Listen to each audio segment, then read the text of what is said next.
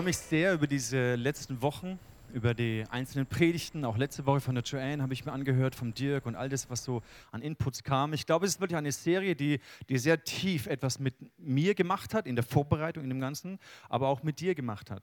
Und wenn du die ein oder anderen Inhalte verpasst hast, lade ich dir ein, nochmal das online nachzuhören. Ich gebe dir einen kurzen Kontext, worüber wir gesprochen haben. Und dann möchte ich heute in das Thema eintauchen. Und dann werden wir auch noch Zeit haben, wo wir am Kreuz ähm, Schritte auf Jesus zugehen können. Und ich wünsche mir, dass du heute ganz persönlich eine Begegnung mit Jesus am Kreuz erlebst und merkst, wie Jesus dich frei macht. Wir haben gesprochen darüber, was diese falschen Götter, diese Götzen denn in unserem Leben für einen Stellenwert haben können. Die Grundlage von dieser Serie ist eigentlich ganz am Anfang der Bibel wo Gott Mose die zehn Gebote gibt. Und das allererste dieser zehn Gebote im Mo 2. Mose 20, Vers 2, da sagt Gott zu uns Menschen, ich bin der Herr, dein Gott.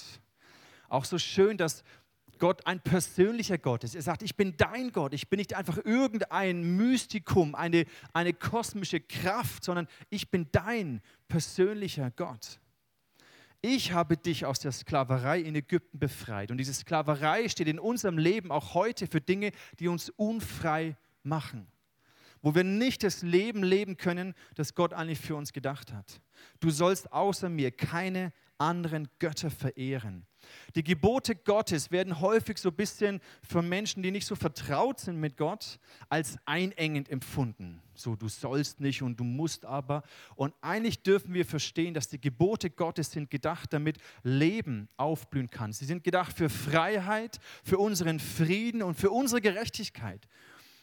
Sie sind im Prinzip so Leitplanken, die uns Orientierung geben, wie das Leben gelingen kann wie Leben geschützt sein kann. Gesundheit, Besitz, Ehe, wie es geschützt sein kann. Und das war die Idee von Gott, warum er uns diese Gebote gibt. Und das allererste Gebot ist so zentral, Gott allein zu lieben. Sein Wunsch ist, dass unser Leben aufblühen kann, dass deine Freiheit, deine Gerechtigkeit, dass dein Frieden aufblühen kann. Und deswegen sagt Gott weiter, fertige dir keine Götzenstatue an, auch kein Abbild von irgendetwas im Himmel oder auf der Erde oder im Meer. Wirf dich nicht vor solchen Götterfiguren nieder und bring ihnen keine Opfer dar. Ich habe in dem Buch gelesen, dass im tibetischen Buddhismus, da machen die ja Wallfahrten und die werfen sich dann immer so auf den Boden. Und da gibt es eine ganz spezielle Art, wie du dich da immer wieder auf den Boden wirfst, zigtausende Mal. Und der Grund ist, dass sie glauben, du musst dich mindestens 100.000 Mal 100.000 Mal auf diese Art in dieser Wallfahrt auf den Boden werfen, damit du dann vielleicht die Chance hast, als Mensch wiedergeboren zu werden. Wenn du dich nicht 100.000 Mal so auf diesen Boden wirfst, hast du von vornherein verkackt. Ja, und wirst sowieso nicht als Mensch wiedergeboren. Und da merkt man mal, das ist für mich so krass, wie diese Art Religion, diese Götzenkult, wie sie Menschen versklavt und beherrscht auf eine negative, destruktive Art und Weise. Gott sagt hier, dass wir nichts nehmen, irgendetwas, was im Himmel und auf Erden sind. Und vielleicht geht es nicht um eine Buddha-Statue oder sowas, sondern es geht mehr um die Frage unseres Herzens. Wo haben wir Bereiche, Dinge in unserem Leben, die wir zu einem Absolut gemacht haben? Gute Dinge, vielleicht sogar Segen von Gott, den wir aber absolut auf einen Thron gesetzt haben. Und wir erwarten unseren Lebenssinn, die Bedeutung unseres Lebens, unsere Sicherheit, unsere Erfüllung, unser Glück erwarten wir von dieser Person, von dieser Sache, die wir zu einem Götzen gemacht haben. Und das Prinzip ist immer das gleiche, dass wir Menschen in der Gefahr sind, etwas Gutes zu nehmen und es zu einem Götzen zu machen. Und es beginnt vielleicht ganz, ganz entspannt, locker, ein guter Plan, eine gute Idee, vielleicht Segen von Gott, eine gute Beziehung, aber irgendwann vereinnahmt es dich und dort, wo wir es auf diesen Thron setzen und zum Zentrum unseres Lebens machen, fängt es an, uns zu beherrschen. Ich habe schon öfters dieses Bild auch gezeigt, was für mich sehr Gutes darstellt. Am Anfang das reine Herz von Frodo Beutlin, der noch komplett unbekümmert einen reinen Blick hat. Und dann bekommt er diese Bürde des Ringes und dann fängt an die Macht des Ringes, für alle, die Herr der Ringe gesehen haben, die Macht des Ringes fängt an mehr und mehr ihn zu beherrschen, bis zu diesem Klimax, wo er eigentlich am Feuer, an diesem Feuerberg steht und den Ring reinwerfen muss, aber eigentlich will er es nicht mehr loslassen, weil die Macht inzwischen sein Herz verdorben und beherrscht hat und weil er getrieben ist davon. Und es ist so für mich ein gutes Bild, wie Götzen in unserem Leben funktionieren. Und die Strategie vom Teufel ist immer die gleiche. Wie wir es damals schon bei den Israeliten sehen in der Wüste, wo sie das goldene Kalb machen. Wir sind beeindruckt von all dem, was glänzt. Und so bauen wir unsere goldenen Kälber, symbolisch gesehen, in unserem Leben auf und beten es an, werfen uns davon nieder, davon nieder, bringen ihm Götzen. Und dieser Glanz, dieser Götzen, der verblendet uns, dass wir blind werden, dass wir nicht mehr sehen, was hier wirklich abläuft. Und das ist eine Schwachstelle, die wir Menschen haben dass wir so schnell beeindruckt sind von Dingen, die glänzen und nicht mehr genau unterscheiden können, was hier wirklich dahinter steht. Im Römerbrief, da heißt es, Paulus schreibt, sie haben die Wahrheit über Gott verdreht und ihre eigenen Lüge geglaubt. Sie haben die Schöpfung angebetet und ihr gedient und nicht dem Schöpfer. Die Schöpfung an sich ist ja nicht böse. All diese guten Dinge in unserem Leben, die sind nicht schlecht. Aber wir entscheiden, ob wir uns der Schöpfung hingeben, der Schöpfung dienen, dem Geschaffenen, daraus unsere Sicherheit, unseren Wert ziehen oder dem Schöpfer. Und diese Götzen können ganz verschiedene Formen in unserem Leben einnehmen. Ich habe euch ein drastisches Bild auch schon gezeigt, für diesen Bild des Mammon.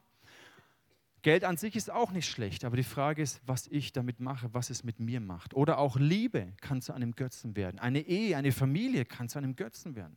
Ein Traum, den ich habe, ein Lebensziel, eine Lebensvision, ein Plan, Wünsche in meinem Leben, kann ich zu einem Götzen machen. Wohlstand, materielle Güter oder auch den Erfolg, meine Bildung, mein Status, meine Gesundheit, meinen Einfluss, die Möglichkeit, Dinge zu kontrollieren, all das kann ich zu einem Götzen machen. Letztendlich, und darüber hat die Joanne letzten Sonntag gepredigt, kann ich mich selbst zu einem Götzen machen. Und Martin Luther hat schon sehr treffend formuliert, das, woran du dein Herz hängst, das ist dein Gott. Martin Luther, dash, auf den Punkt gebracht. Das, woran du dein Herz hängst, wird automatisch zu deinem Gott. Und diesen Gott gibst du dein Leben hin. Und das kann alles in unserem Leben sein. Deswegen ist es so wichtig, dass wir uns dessen bewusst sind. Ich habe euch auch ein, ein drastisches Bild mitgebracht von einer Frau, die Gesundheit und Schönheit zu ihrem Götzen gemacht hat. Und sie hat über 500.000 Dollar investiert, um ihren Körper schön zu machen. Und sie beschreibt, dass sie so eine Art Hassliebe mit ihrem Körper hatte. Die Rede ist von Demi Moore. Sie schreibt, ich würde sagen, was mir wirklich Angst macht, ist, dass ich am Ende meines Lebens herausfinden werde, dass ich überhaupt nicht liebenswert bin, dass ich es nicht wert bin, geliebt zu werden, dass da etwas ganz grundsätzlich falsch mit mir ist und dass ich von Anfang an nicht gewollt war. Und diese Angst hat sie mehr und mehr dazu getrieben, ihren Körper so hoch zu pushen, 500.000 Dollar zu investieren in Schönheitsoperationen, was sie letztendlich komplett kaputt gemacht hat. Das schreibt sie selber von sich. Das ist auch so ein Beispiel, wie etwas Gutes, Gesundheit, Schönheit an sich ist nicht verkehrt. Aber die Frage ist, was treibt mich an? Und vielleicht kannst du dich mit dieser Aussage identifizieren. Weil wir sind nicht hier, um mit Fingern zu deuten auf Menschen, die Schwierigkeiten in ihrem Leben haben. Wir sind nicht hier, weil wir sagen, hey, bei uns läuft alles super und wir haben es komplett auf der Reihe und es ist alles toll bei uns. Aber diese Geschichten können uns wachrütteln und sagen, wow krass, kenne ich auch diese Angst? Kennst du heute Morgen diese Angst, dass du vielleicht irgendwann rausfindest, dass du gar nicht liebenswürdig bist, dass du vielleicht im Grunde genommen gar nicht gewollt bist? Ich glaube ganz ehrlich, jeder kennt diese Angst. Ich kenne sie genauso. Jeder kämpft mit diesen Gedanken. Und die Frage ist, was machst du? Wo holst du dir diese Sicherheit? Wo holst du dir diesen Wert? Wo holst du dir diese Bestätigung? Ich bin geliebt, ich bin wertvoll, mit mir ist alles richtig. Und das ist genau der Knackpunkt, wo so häufig wir unser Herz öffnen, unser Herz an etwas oder an Menschen hängen. Ich meine, die Frau war mit Bruce Willis verheiratet. Hey, wenn du mit Bruce Willis verheiratet bist, dann musst du dir keine Gedanken machen, wie du ausschaust. Das ist unglaublich. Aber wie sehr sind wir in der Gefahr, unser Herz an Dinge zu hängen, die uns letztendlich versklaven? Ich möchte mit euch eine Geschichte anfangen, anschauen von Jakob. Wir haben ihn schon mal in einem anderen Kontext angeschaut. Jakob im Alten Testament, er glaubte an Gott. Er ist Gott begegnet. Er hat versucht, sein Leben irgendwie auf Gott auszurichten, aber dennoch war sein Leben unter der Macht und dem Einfluss verschiedener Götzen. Und wir wollen uns eine Geschichte anschauen, eine Situation, eine Begegnung, die Jakob hatte, die ihn letztendlich von dieser Macht seiner Götzen befreit hat. Wir lesen es im 1. Mose 32. Der Kontext ist der, dass ja Jakob geflohen ist von, von seinem Bruder Esau, nachdem er ihm das Erstgeburtsrecht geklaut hat. Dann ist er zu Laban gekommen, seinem, ich glaube, Onkel, und hat dann für die Rahel sieben Jahre gearbeitet, dann war es die falsche Frau, Hochzeit, dann musste er nochmal sieben Jahre arbeiten und so weiter. Lange Geschichte. Auf jeden Fall ist er dort auch sehr wohlhabend geworden. Und es hat mehr und mehr Neid hervorgerufen und dann hat er gemerkt, ich, ich muss hier weg, ich, ich gehe zurück in meine Heimat. Und dann packt er seine ganze Familie, das ganze, die ganzen Herden und all das und er geht zurück und er ist kurz davor, Esau, seinem Bruder, zu begegnen, der ihn damals, die, äh, den er betrogen hat. Und er merkt, hat den Boten ausgeschickt und dann heißt es hier, dass er, der, der, der ähm, Bote kommt zurück und er sagt, Esau ist schon auf dem Weg zu dir. 400 Mann begleiten ihn. Da bekam Jakob furchtbare Angst. Schnell teilte er seine Leute und das Vieh in zwei Gruppen ein, weil er dachte, wenn Esau eine Gruppe angreift und alles niedermacht, können wenigstens die anderen entkommen. Jakob merkt hier, dass ein Kampf bevorsteht. Er kommt zurück und er weiß nicht, wie Esau ihm gesinnt ist. Und die Botschaft, da kommen 400 Krieger und die könnten mich komplett ausradieren. Deswegen versucht er irgendwie mit, seiner, mit dieser Panik klarzukommen. Und er merkt, dass seine ganze Existenz auf dem Spiel steht. Alles, wofür er gearbeitet hat, seine Liebe, sein Wohlstand, seine Sicherheiten, alles, wofür er geschuftet hat, wo er versucht hat, sein Leben aufzubauen, alles steht auf dem Spiel, plötzlich in dieser nächsten Begegnung. Und er merkt, dass dieser Kampf um Segen hat sich sein ganzes Leben durchgezogen. Schon vom Mutterleib an hat er mit seinem Bruder gekämpft und dann diese Geschichte mit dem Erstgeburtsrecht. Sein Leben lang war diese Rivalität da. Und letztendlich ging es ihm eigentlich um die Anerkennung seines Vaters. Er hat gemerkt und gespürt, sein Vater liebt seinen großen Bruder mehr als ihn. Und er war in dieser unbestätigten Männlichkeit gefangen. Und sein Leben war getrieben von, diesem, von dieser Suche nach diesen wohlwollenden Worten seines Vaters, nach der Annahme und Liebe seines Vaters. Dafür hat er sein Leben lang gekämpft. Nichts anderes wollte er. Aber er hat es nie bekommen. Er hat es versucht, dann durch die Liebe zu diesen Frauen auszufüllen. Er hat gemerkt, das reicht auch nicht aus. Der materielle Wohlstand, den er sich angeeignet hat, hat konnte auch nicht diese Leere in seinem Herzen füllen. Und dann passiert etwas. Er hat gespürt, dass er äußerlich vielleicht alles hat, aber innerlich total leer war. Und dann steht er jetzt an diesem Abend. Er weiß, morgen werde ich meinem Bruder Esau begegnen. Und es ist möglich, dass mir alles genommen wird, dass alles zerstört wird, dass er mich hasst und umbringt, dass ich alles verliere. Alles steht auf dem Spiel. Und dann schickt er seine Leute vor und dann bleibt er zurück. Und da möchten wir eintauchen. Da heißt es im Vers 25, nur er blieb noch alleine zurück. Plötzlich stellte sich ihm ein Mann entgegen und kämpfte mit ihm bis zum Morgengrauen. Als der Mann merkte, dass er Jakob nicht besiegen konnte, gab er ihm einen so harten Schlag auf das Hüftgelenk, dass es ausgerenkt wurde. Dann bat er, lass mich los, der Morgen dämmert schon. Aber Jakob erwiderte, ich lass dich nicht los, bis du mich gesegnet hast. Wie heißt du? fragte der Mann. Als Jakob seinen Namen nannte, sagte der Mann, von jetzt an sollst du nicht mehr Jakob heißen. Du hast schon mit Gott und mit Menschen gekämpft und immer gesiegt, darum heißt du von jetzt an Israel. Wie ist denn dein Name? fragte Jakob zurück. Warum willst du das wissen? entgegnete der Mann. Dann segnete er ihn. Ich habe Gott von Angesicht zu Angesicht gesehen und trotzdem lebe ich noch, rief Jakob. Darum nannte er den Ort Pnuel. Die Sonne ging gerade auf, als Jakob weiterzog. Er hinkte, weil seine Hüfte ausgerenkt war. Eine interessante Geschichte. Da begegnet ihm dieser Mann. Und es steht nicht so explizit drin, ob das jetzt Gott ist oder nicht. Aber es gibt verschiedene Hinweise. Da können wir jetzt nicht im Detail darauf eingehen. Aber es gibt Hinweise, wo du merkst, krass, das muss Gott in der Gestalt eines Menschen gewesen sein, mit dem er hier gerungen hat. Und ähm, mir geht es so, wenn ich ringe und kämpfe, Ich bin nach ein paar Minuten so platt. Am, am Mittwoch hatten wir Kraft Magar Bodenkampf und da habe ich mit einem der Trainer ge, gerungen und ich war nach zwei, drei Minuten, ich war so fertig, ich konnte nicht mehr, ich musste abklatschen, ich, ich, war durch. Nach drei Minuten war ich fertig. Der hat mich in irgendwelchen Würge gegriffen gehabt, ich bin nicht mehr rausgekommen und ich habe gedacht, hey Alter, give me a break. Und der Typ hat hier die ganze Nacht gerungen. Ich weiß nicht, wie fit der gewesen sein muss, aber er hat nicht locker gelassen. Und wir sehen hier diesen Eifer. Ich bin mir nicht sicher, an welcher Stelle Jakob realisiert hat, dass es Gott ist, mit dem er kämpft. Vielleicht von Anfang an, vielleicht irgendwann in der Mitte. Keine Ahnung, das, beschrei das beschreibt der Text nicht so genau. Aber Jakob sagt, ich lass dich nicht los. Ich lass dich nicht eher los, bis du mich gesegnet hast. Ich glaube, Jakob hat in diesem Moment gespürt, dass es Gott ist und all seine bisherigen Kämpfe um Segen, um Wohlwollen, um Anerkennung, um Erfüllung, um Glück waren erfolglos. Und er hat gespürt, wenn das Gott ist, das ist der Segen, der Segen Gottes, die Gunst Gottes ist das Einzige, was ich brauche, was mein Leben wirklich erfüllt.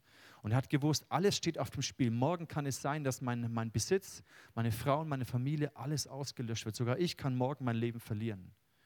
All das war in dem Moment nicht mehr wichtig. Das Einzige, was wichtig war, war der Segen Gottes. Jakob hat gespürt in diesem Moment, hier finde ich die Erfüllung und den Inhalt meines Lebens, in dem Segen und der Gunst Gottes. Deswegen hat er nicht locker gelassen. Und es hat den Preis gehabt, dass er gehinkt hat. Das ist auch ein wichtiges Symbol, dass wir hinken manchmal in unserem Leben. Unsere Geschichte, unsere Lebensgeschichte hinterlässt gewisse Spuren. Auch ich habe meine Spuren. Auch ich in meiner Leiterschaft hinke an gewissen Punkten, weil ich Erfahrungen gemacht habe, weil ich Fehler gemacht habe, weil da Kämpfe waren, die mich auch geprägt haben. Aber das macht unser Leben aus, dass wir hinken. Aber gleichzeitig sind wir gesegnet von Gott, haben wir die Gunst Gottes. Und das ist das, was am Ende zählt.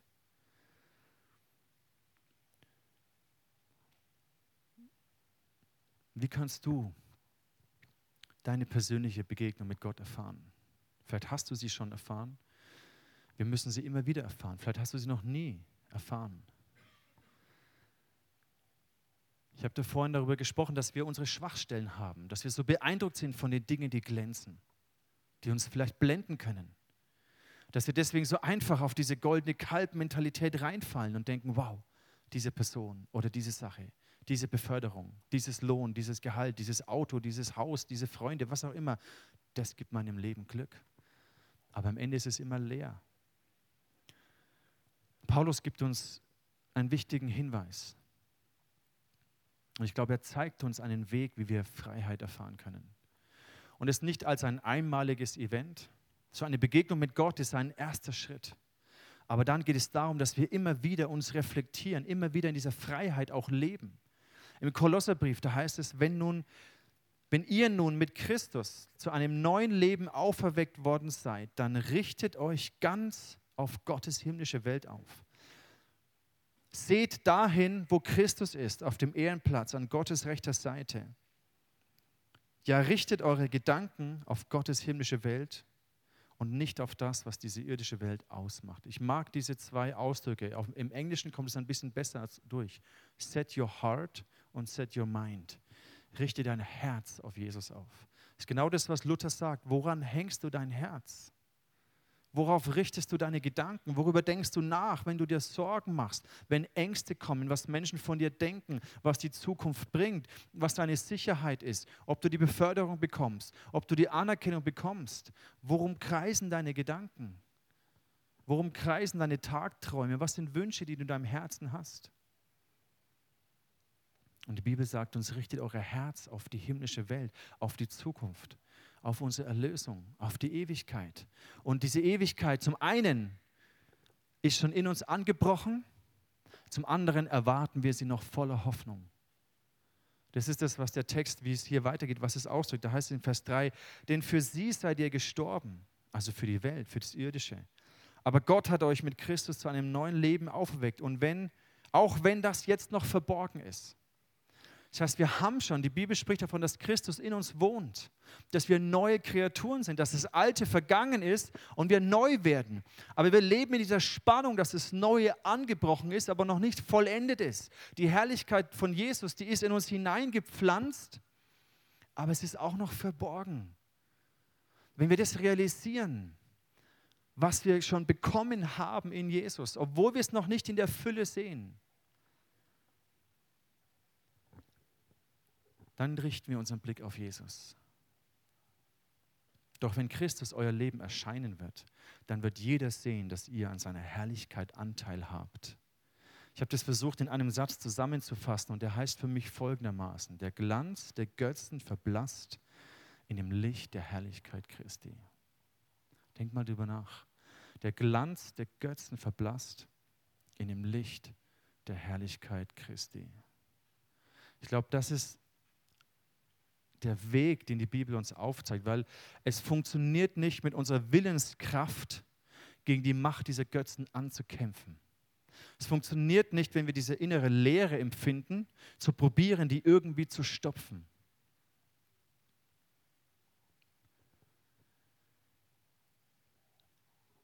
Sondern wenn wir erfüllt werden mit diesem Leben von Jesus, mit diesem Frieden Gottes, mit dieser Freude über das Evangelium, Paulus schreibt, freut euch alle Zeit. Und er schreibt es, wenn er, wo er im Gefängnis ist. Er schreibt, freut euch, wenn ihr im Gefängnis seid.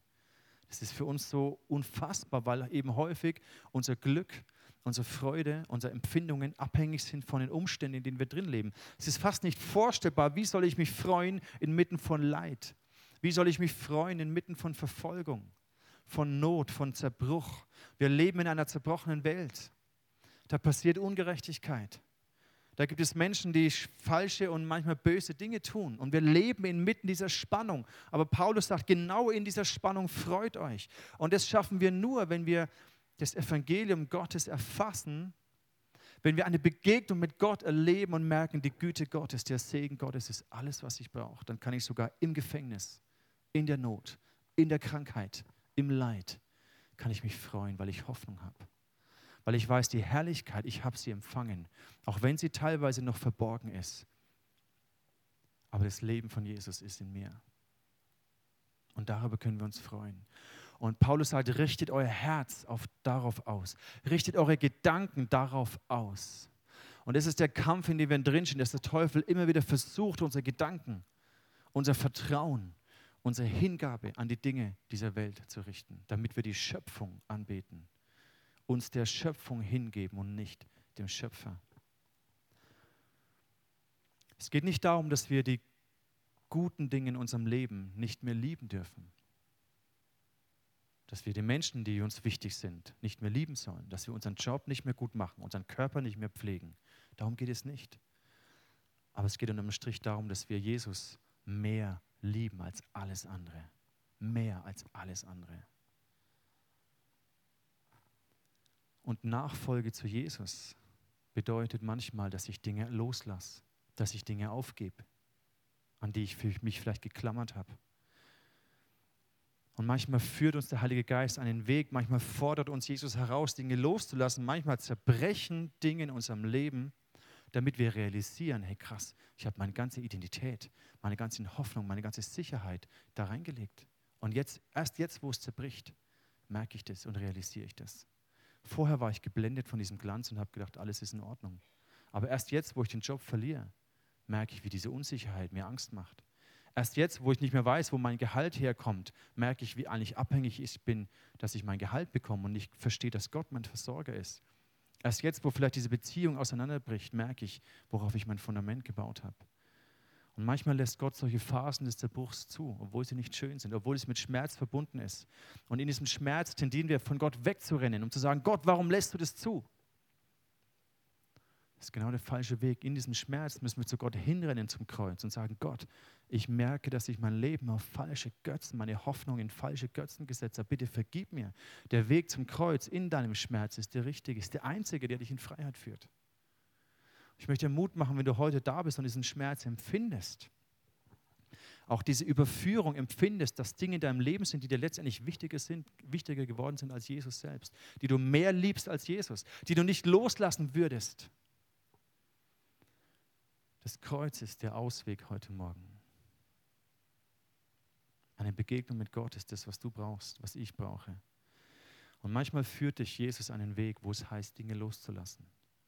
Aber nicht, weil er dir etwas wegnehmen möchte, sondern weil er dich beschenken möchte, weil er dir aufzeigen möchte, dass du dein Leben auf ein falsches Fundament gebaut hast. Paulus schreibt im Philipperbrief, schließlich habe ich gelernt, in jeder Lebenslage zurechtzukommen.